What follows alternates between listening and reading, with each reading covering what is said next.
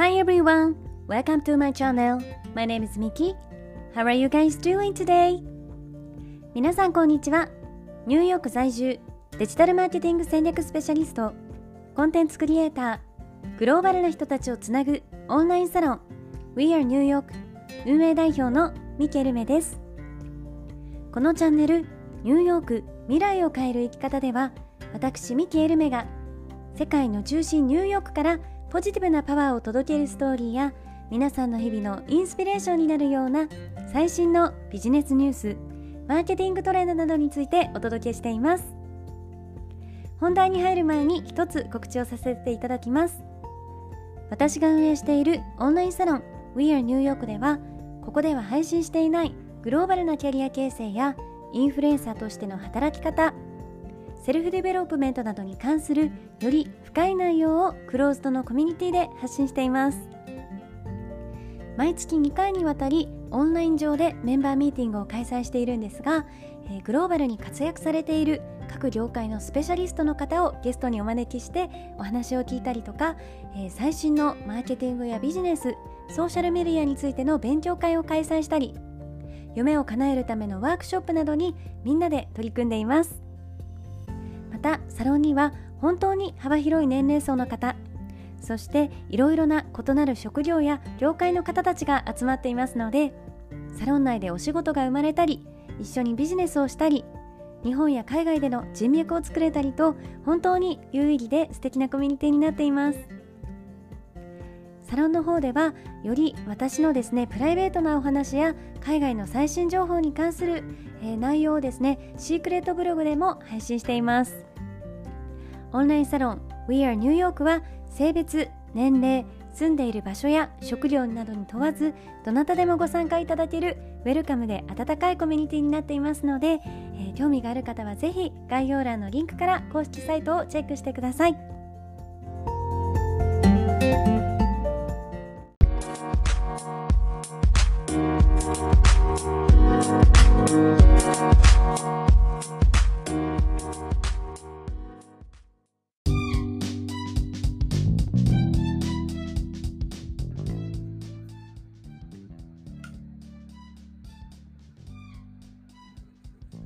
Hi everyone! 皆さんこんにちは、ミケルメです、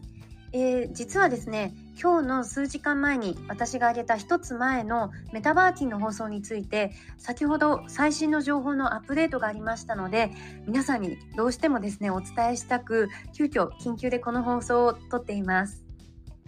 先ほどの放送の続きになるのでもしまだ聞いていないっていう人はあの話の一連の流れを知るためにですねエピソード5オープンシーンに現れた100個限定のバーキンというタイトルの放送を先に聞いてみてください。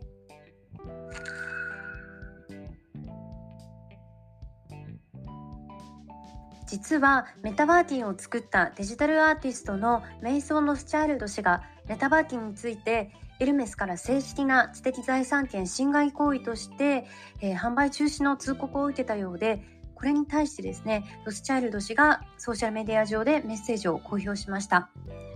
また NFT マーケットプレイスのオープンシーではすでにあのメタバーキンの作品というのが全て排除されています。ロスチャイルド氏はこれに対してまあ異議を唱えているわけなんですがあのエルメスのブランド宛てそしてオープンシー宛て NFT のアーティストや NFT をサポートしているコミュニティ宛てに3つのメッセージを出していて、まあ、その内容っていうのもかなり、ま、強気なメッセージなんですよね。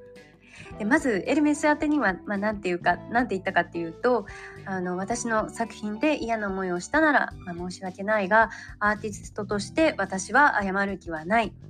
これは私自身のアートであり私はいつもファッションやカルチャーにこうポジティブな貢献をしたいと思っているというようなことをあの公表しました。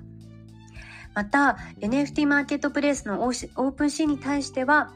法的な措置を取る前に勝手にメタバーキンを取り下げたことで大変大変失望させられた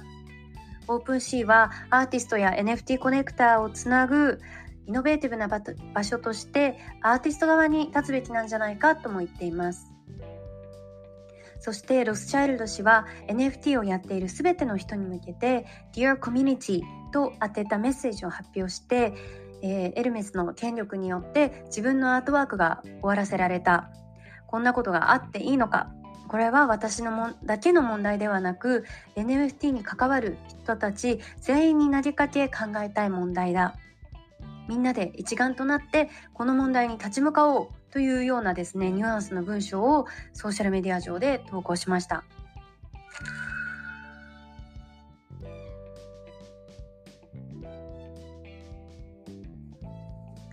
あの私もですね数週間前にこのメタバーキンの存在を知った時に、まあ、何か起こるんじゃないかなっていうふうには思ってたんですけれどやっぱり案の定ですねこのようにエルメスからのクレームが入り炎上してしまったようですね。あのブランドの知的財産権だったりこう表彰権をめぐるアーティストとの揉め事っていうのではあの NFT ではなくてもですねこれまでに、まあ、たくさん起きています。でロスチャイルド氏は Art is art っていう風にまあアートはアートだみたいな感じでちょっとね強気な発言が多いんですけれどあの今回の NFT アートっていうのは、まあ、メタバーキンという誰もが知ってるですねバーキンっていう、まあ、バッグの名前を使ってこのバーキンのデザインをこう使用して売り出したっていうことで、まあ、多くの人の注目を浴びたのでさすがにねこの状況を見てエルメスも何かまあ措置を取るのではないかっていうふうに思ってたんですがやっぱりまあこういうことになってしまったようですね。